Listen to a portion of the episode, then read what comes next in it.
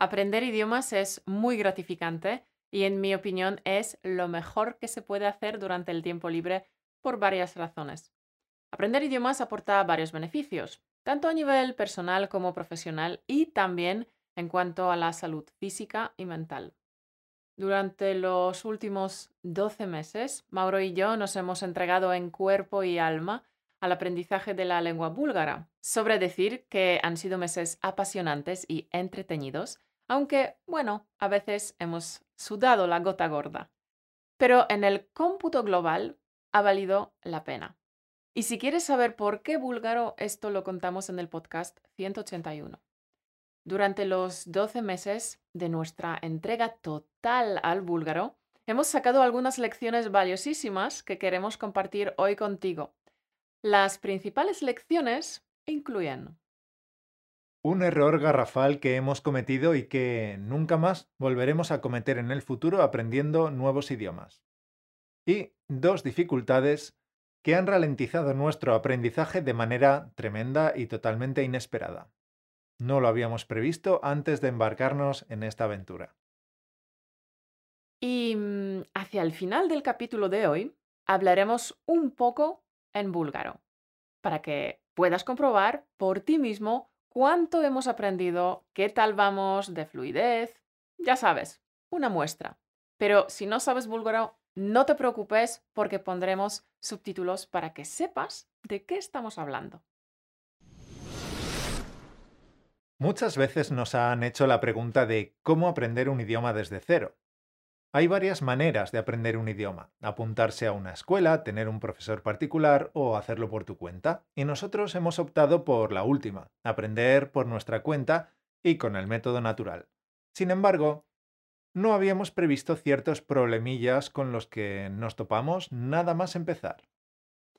El primer problema era el alfabeto cirílico.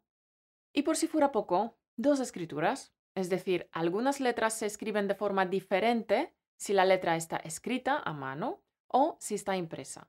Lo mismo obviamente ocurre con el alfabeto latino, pero nunca me paré a pensar en ello. Pero con el alfabeto cirílico sí. Y me costó bastante llegar a un nivel de una decente fluidez lectora.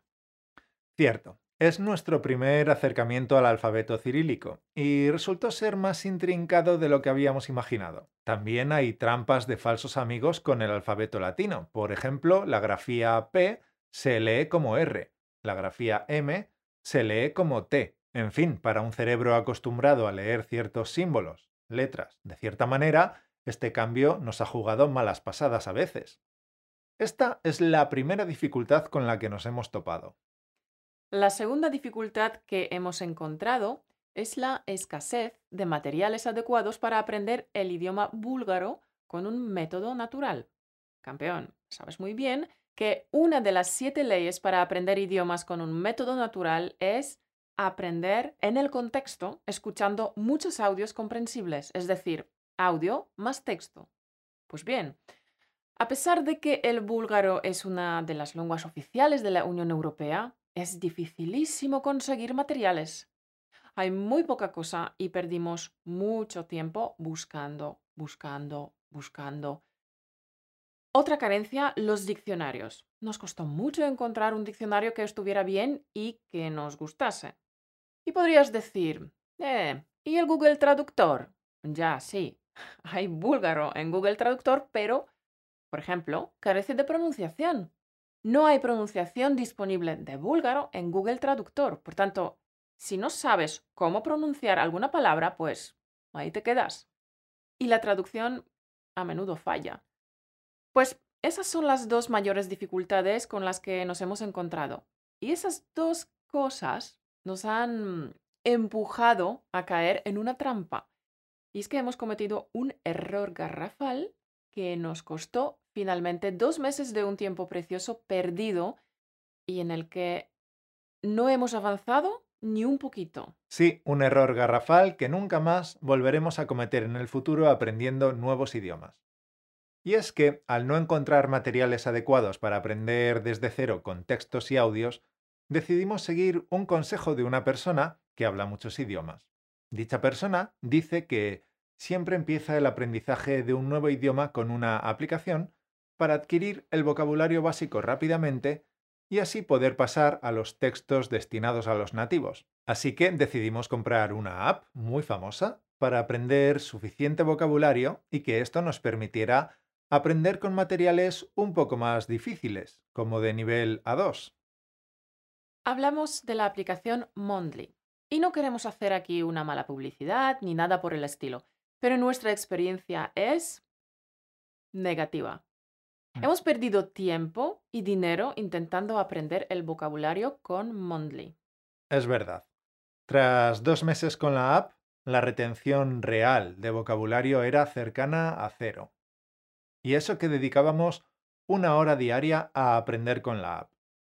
Estuvimos en los primeros puestos del ranking de la app en cuanto a cantidad de palabras aprendidas. Caro incluso llegó a ganar el challenge del mes quedando en la primera posición.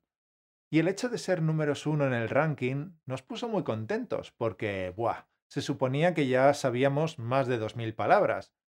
Pero ¿cuál fue nuestra desagradable sorpresa cuando fuimos de viaje a Sofía durante una semana y no pudimos decir absolutamente nada? No entendíamos nada de nada a la gente y las palabras más frecuentes, que las vimos un montón de veces en Monly, no pudimos recordarlas en el momento preciso. Hablo de palabras tipo andar, comprar, comida, llegar, palabras así, básicas. Cierto. Y la razón principal de este fracaso estrepitoso con Mondly es que Mondly te enseña palabras sueltas. En su gran mayoría son palabras sueltas, a veces alguna frase, pero claro, fuera del contexto. ¿Qué más da que me enseñen frases tipo Prahusmukachkatamis stupi, que significa mi aspiradora se ha roto, cuando le falta el contexto? Sin el contexto, la retención de nuevo vocabulario es roza a cero. Hace falta una historia, un texto con el audio para aprender con el método natural. En caso contrario, es como si estudiaras una lista de palabras y expresiones. Desde luego no volveremos a usar Mondly. Nos ha parecido una pérdida total de tiempo y de dinero. Entonces tuvimos que cambiar de estrategia.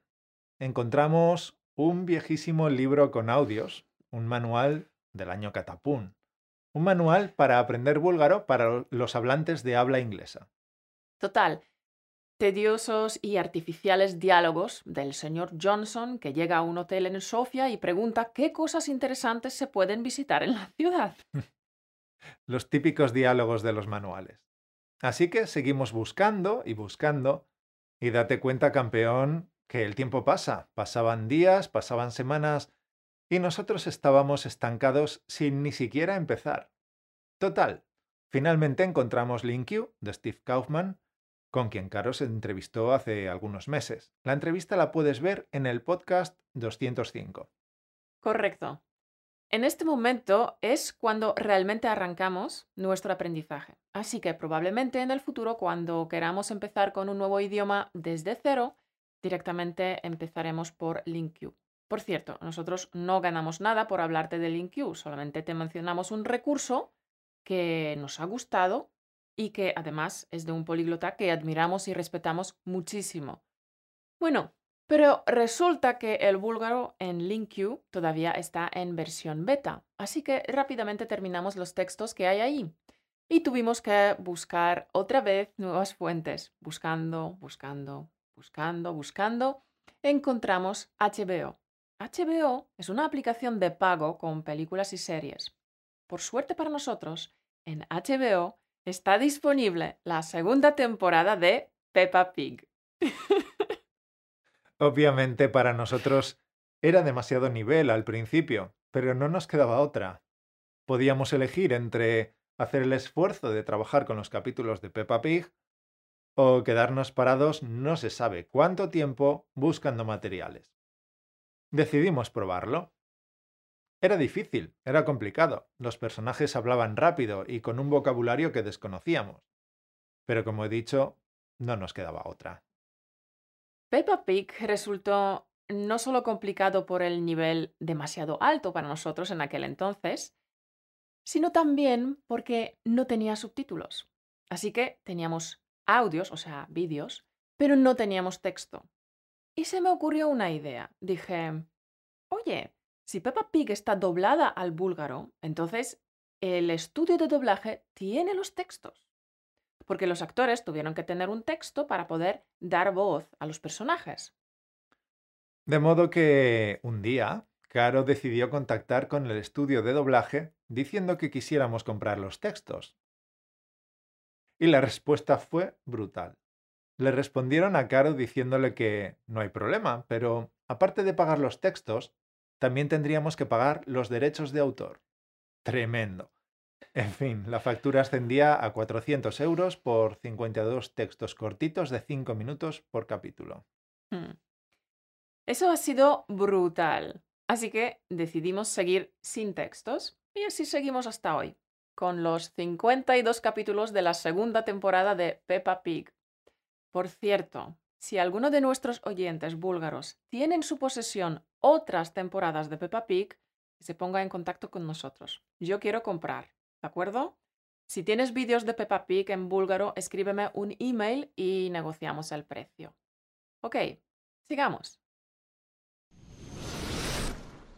Este ha sido nuestro viaje contado muy por encima, rápidamente. Con todo lo dicho anteriormente, hay que añadir que hemos estudiado prácticamente todos los días. Puede que Caro se haya saltado cinco o siete días durante el último año. Yo bastantes más, pero también he sido constante. Estamos estudiando con mucha regularidad. De hecho, es lo primero que hacemos cada mañana. Nos levantamos a las 5 de la mañana y estudiamos búlgaro durante una o dos horas. También es verdad que Caro le echa más horas que yo.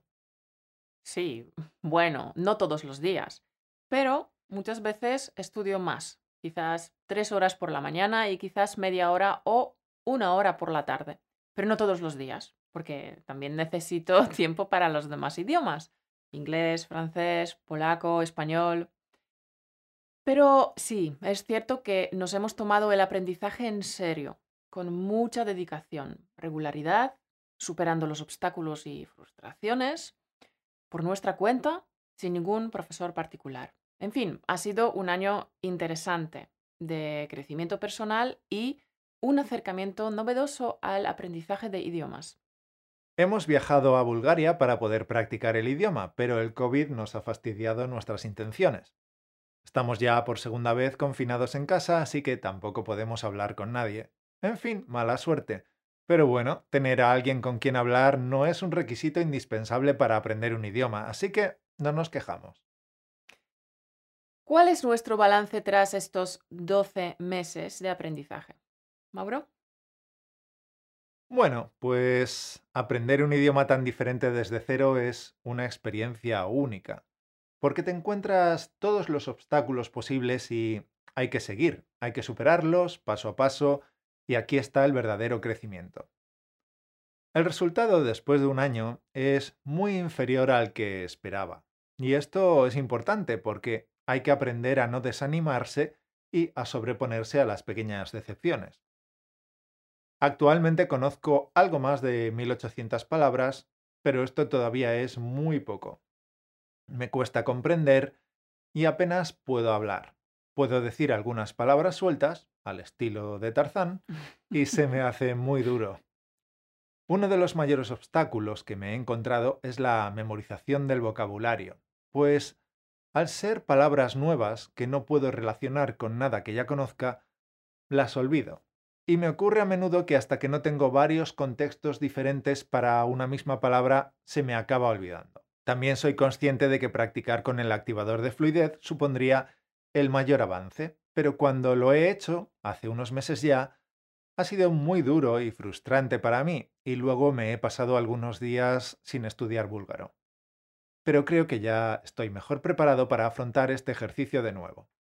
En definitiva, esta experiencia me ayuda mucho a entender a los estudiantes, especialmente a los que usan otro tipo de alfabeto, y también me impulsa a buscar información sobre estrategias para mejorar la memorización de vocabulario, más allá de aprender en el contexto y de usar la repetición espaciada con flashcards. Y espero que dentro de un tiempo podamos enriquecer nuestra metodología con las mejores técnicas de memorización. ¿Y para ti, Caro? ¿Cuál es el balance? Para mí ha sido una experiencia muy estimulante y novedosa porque por primera vez estoy aprendiendo un idioma desde cero en estos tiempos donde hay tantísimos materiales disponibles por Internet. Por primera vez mm, no me he apuntado a ninguna escuela, no he pagado a ningún profesor. Todo el aprendizaje lo hacemos por nuestra cuenta. Eso no quiere decir que no hayamos invertido dinero. Sí, hemos comprado eh, dos aplicaciones, unos libros, hemos pagado la televisión privada y unos audiolibros con los que voy a empezar ahora. El Principito, El Mago de Oz y cuentos de Hans Christian Andersen. Estoy contenta porque soy capaz de mantener unas simples conversaciones con gente de la calle y todo con el vocabulario adquirido en Peppa Pig ha sido muy gratificante a pesar de las frustraciones y el COVID. Lo más importante ha sido dedicar mucho tiempo a la escucha activa de contenido comprensible para aprender el vocabulario en el contexto y luego hacer mucho el activador de fluidez. Son las dos cosas donde he notado una mejora más grande. Ahora, teniendo ya más vocabulario, me centraré eh, casi exclusivamente en el activador de fluidez. ¿Qué? Ahora toca hablar un poco en búlgaro, ¿no? No te preocupes, pondremos subtítulos españoles.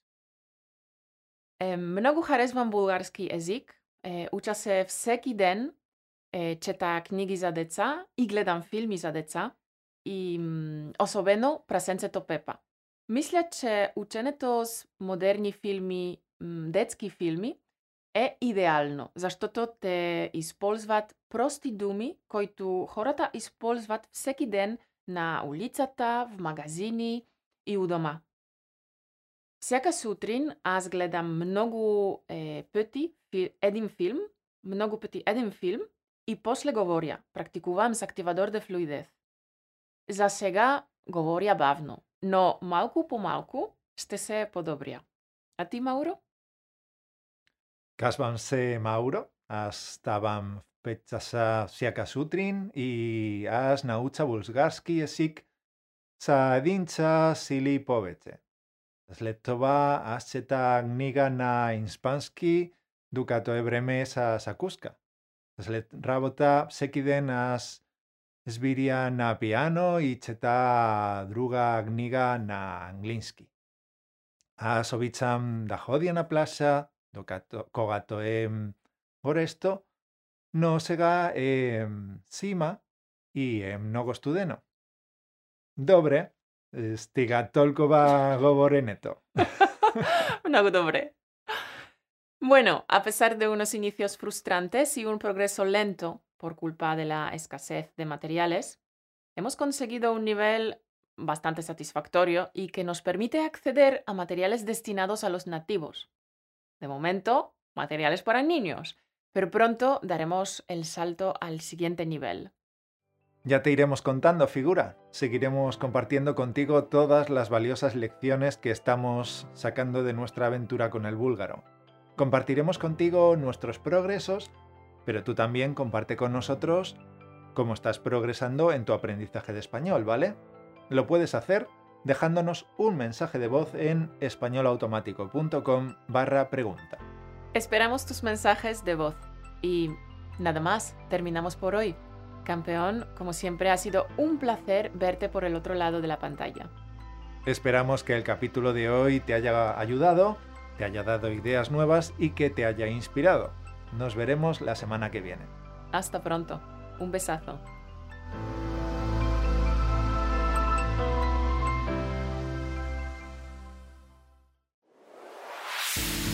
Gracias por escucharnos. Únete a la conversación en españolautomático.com o busca español automático en iTunes.